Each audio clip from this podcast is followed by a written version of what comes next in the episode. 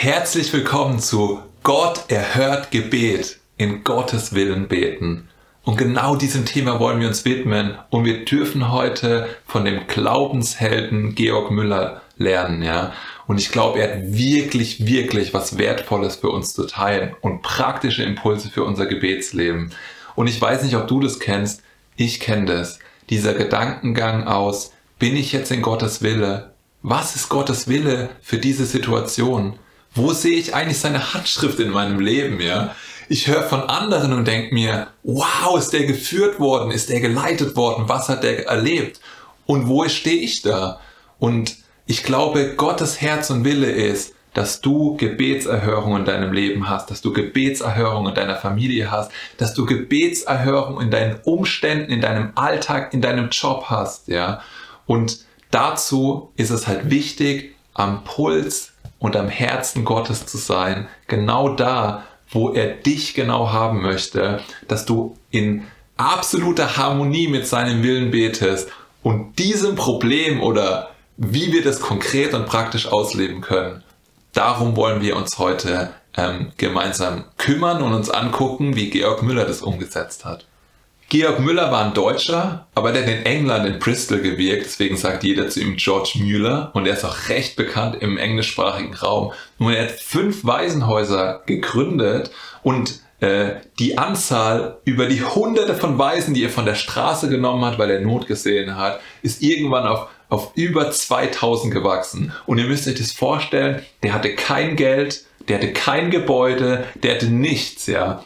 Und über die Jahrzehnte hinweg mit Gott, ja, wurden es immer mehr Kinder, wurden es immer mehr Gebäude und er hat diese Weisen wirklich durch seinen Glauben und durch Gebet versorgt. Und ihr müsst euch vorstellen, die haben sich manchmal alle an den Tisch gesetzt, ja, und es gab nichts mehr in der Küche und der Tisch war gedeckt.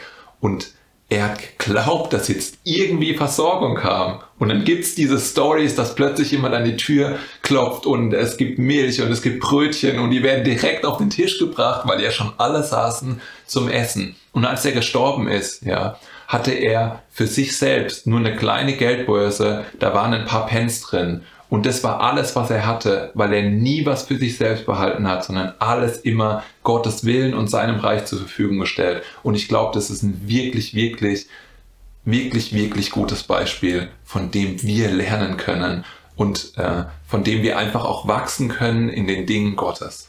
Und am Ende des Videos gebe ich euch auch noch eine Buchempfehlung und einen Tipp für dein Gebetsleben, wenn du mehr auch noch in diese Ecke gehen willst, in Vollmacht in Jesu Namen äh, zu beten, um äh, Berge in deinem Leben und Probleme loszuwerden ähm, und zu versetzen.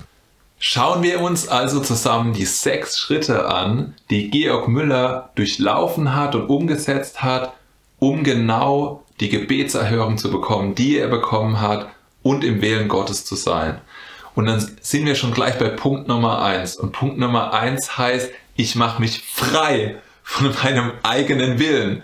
Und hey, seien wir mal ehrlich, es ist manchmal wirklich schwierig, sich frei zu machen von seinem Willen, richtig? Wir haben irgendwie auf eine bestimmte Art und Weise sagen wir, genau so muss es sein und ich muss da jetzt Recht haben und ich muss da Recht bekommen und, und ja, aber die Wahrheit ist, wir nehmen die Lösung Gottes gar nicht in Betracht oder wir ziehen die Lösung Gottes gar nicht in Betracht, die vielleicht komplett konträr zu dem ist, wie es gerade sein sollte. Vielleicht verlierst du gerade da, obwohl es gar nicht rechtens ist. Und auf der anderen Seite versorgt dich Gott wieder. Und Georg Müller hat gesagt, neun Zehntel aller Probleme in deinem Leben mit anderen Menschen haben dafür zu tun, dass du dich nicht frei gemacht hast von deinem eigenen Willen, sondern, sondern du möchtest in deinen Willen haben, statt den Willen Gottes. Weil wenn du den Willen Gottes haben würdest, dann würden neun Zehntel all deiner Probleme verschwinden und sich auflösen, weil Gott sie löst durch seine Umstände und durch seine Wege. Und ich glaube, das ist herausfordernd. Was sagt denn die Bibel dazu? Wir wollen uns immer auch einfach, ich habe Bibelstellen zu diesen äh, sechs äh, Stationen ausgesucht, einfach damit wir es mit Wort Gottes untermauern, ja, weil mir das total wichtig ist. Gottes Wort ist das Wichtigste in unserem Leben, ja. Und in Epheser 5,17 heißt es hier, darum erweist euch nicht als töricht, sondern versteht, was der Wille des Herrn ist. Also, wir sind nicht töricht, sondern wir verstehen den Willen Gottes. Und in Römer 12,2 steht, dass wir unseren Gedanken erneuern sollen zu seinem Wort und dass sein Wort regieren soll in unseren Gedanken und uns verändern wie eine Metamorphose, ja. Ähm, damit wir dann prüfen können, was der Wille Gottes ist, der gute, der wohlgefällige und der vollkommene. Und daran sehen wir, Gott möchte, dass wir in den Prozess einsteigen, um genau zu wissen, wo er uns haben möchte. Punkt Nummer zwei. Ich lasse mich nicht von meinen Gefühlen oder von irgendwelchen vagen Eindrücken leiten. Und ich glaube, das ist so wichtig für uns alle, ja. Ich meine, ihr kennt das bestimmt alle. Irgendwie die Gefühlswelten schwanken der Weg ist doch nicht so einfach, wie ich mir das vorgestellt hatte. Oh Mann, es fühlt sich nicht gut an. Oh, bin ich noch richtig, ja? Und zweiter Korinther 5,7 sagt uns, wir wandeln im Glauben und nicht im Schauen. Und es ist total wichtig, nachdem wir uns von unserem eigenen Willen freigemacht haben, fangen wir nicht an, irgendwie einen Schnellschuss zu machen oder dass unsere Gefühle regieren, in welche Richtung wir gehen, ja? Das heißt, wir verlassen uns darauf, was Gottes Geist und Gottes Wort sagt. Und deswegen gucken wir uns jetzt Punkt Nummer drei an. Ich suche den Willen Gottes durch oder in Verbindung mit dem Wort Gottes. Und es ist so wichtig. Er hört, aber er liest auch das Wort Gottes, ja.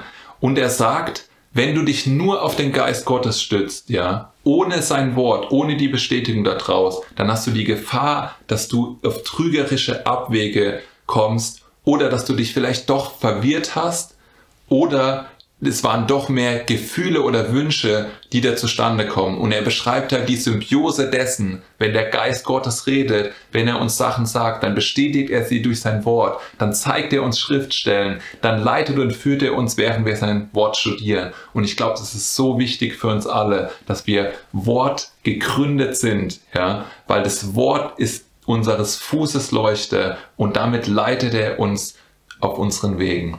Und in 1. Thessaloniker 5, 9 bis 20, 5, 19 bis 20 lesen wir, den Geist dämpft nicht und unterdrückt nicht, Weissagung achtet nicht gering, prüft alles, das Gute haltet fest, ja. Wir dämpfen den Geist nicht, weil wir vertrauen auf den Geist Gottes, wir vertrauen auf sein Reden, wir dämpfen sein Reden nicht, wir nehmen es in Besitz, wir nehmen es an, wir erwarten es, wir sind seine Schafe, wir hören seine Stimme. Amen aber wir prüfen am Wort, ob wir es nachvollziehen können, ob es in Harmonie und in Einklang mit dem Willen ist, mit dem physischen Willen Gottes, weil er hat uns ja sein Wort gegeben und es ist unsere einzige physische Verbindung zu ihm. Und es ist wichtig, dass wir darauf fokussieren und dass wir darauf vertrauen.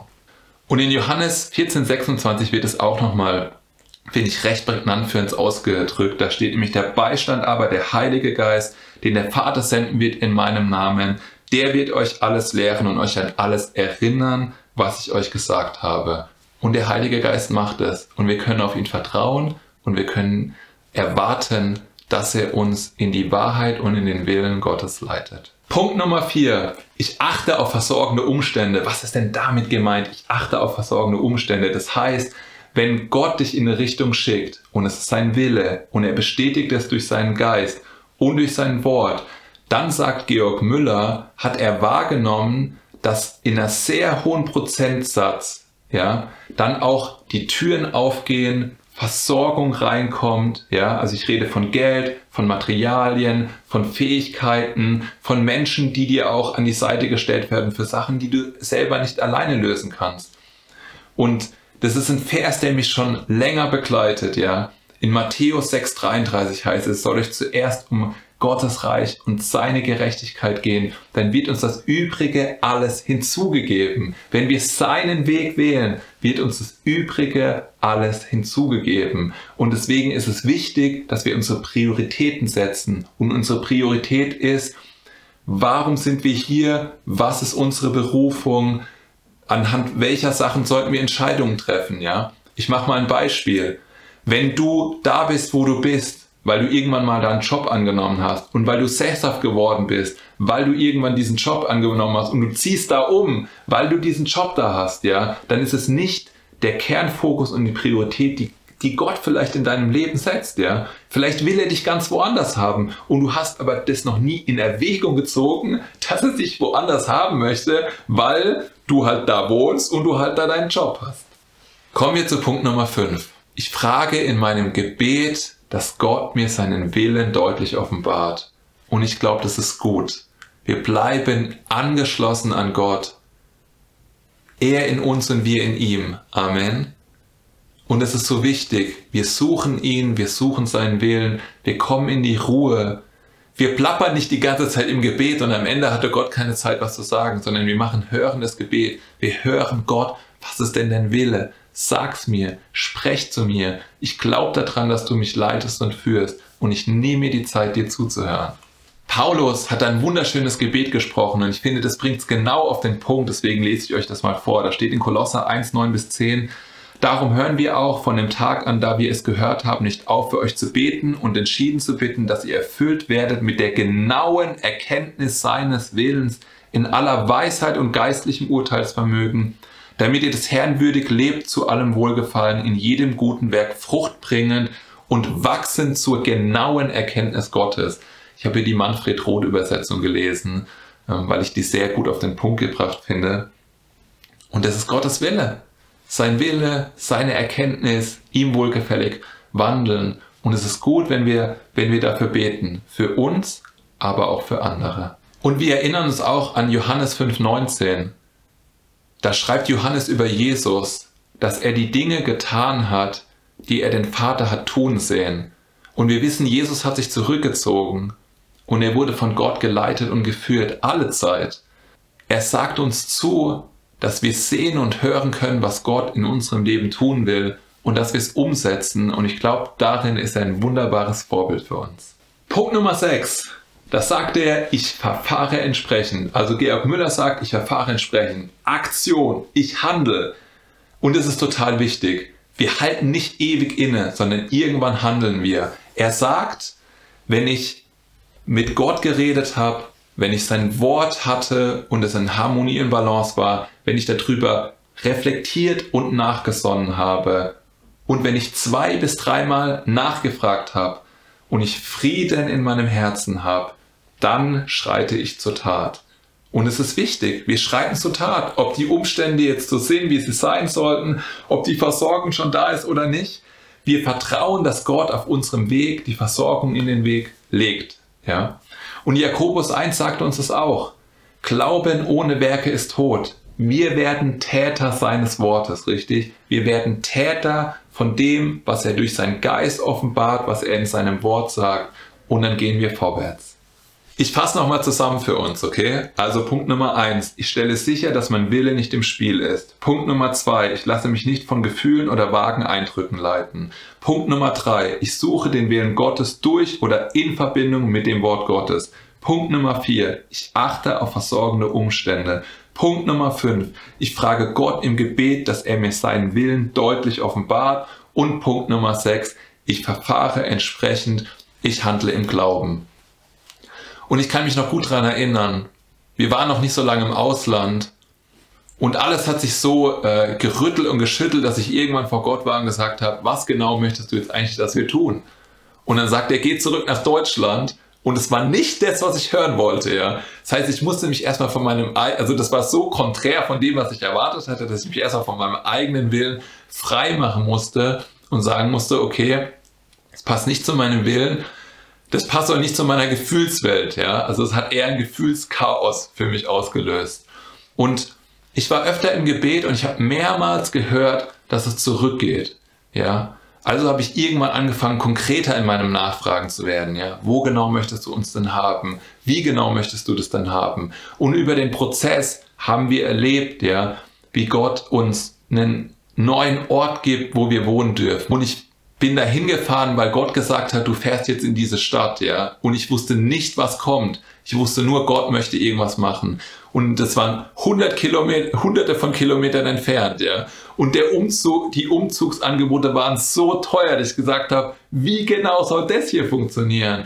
Und er hat den LKW zur Seite gestellt und einen Fahrer zur Seite gestellt und er hat noch Ressourcen und Geld gegeben und Ermutigung auf dem Weg. Und ich verspreche euch, wenn ihr dran bleibt, am Puls Gottes, in seinem Willen, erlebt ihr, wie Gottes Handschrift in eurem Leben und in eurem Alltag sichtbar wird. Und ich glaube, das ist einfach mein Herzenswunsch für euch, dass ihr das erlebt und erkennt, weil das gründet uns in unserem Vertrauen auf Gott.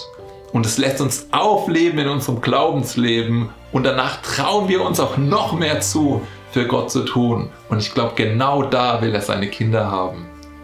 Und ich hatte euch gesagt, am Ende gebe ich auch noch einen Buchtipp.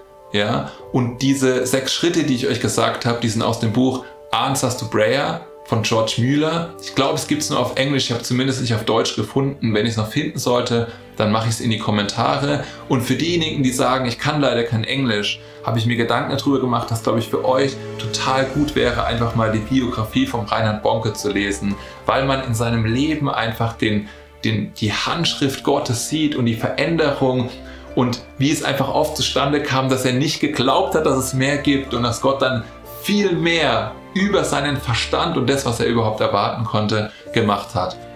Und ich glaube, das ist Gottes Wille für unser Leben, für mein Leben, für dein Leben, für unser aller Leben. Wenn du Fragen hast, schreib sie total gerne in die Kommentare. Und in den nächsten Wochen kommen auch noch mehr äh, Inputs über Gebet. Also wenn du interessiert daran bist, abonniere gerne den Glaubenshelden-Kanal, dass du nichts verpasst.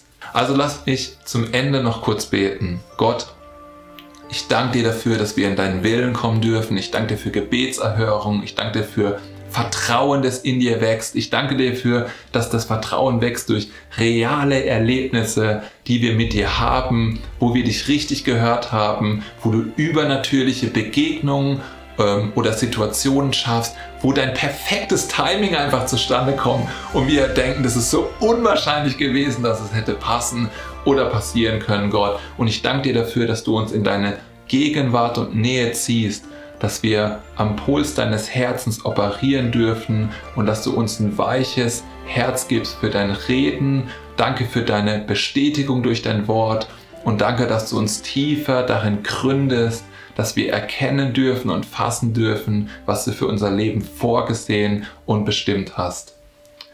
Amen.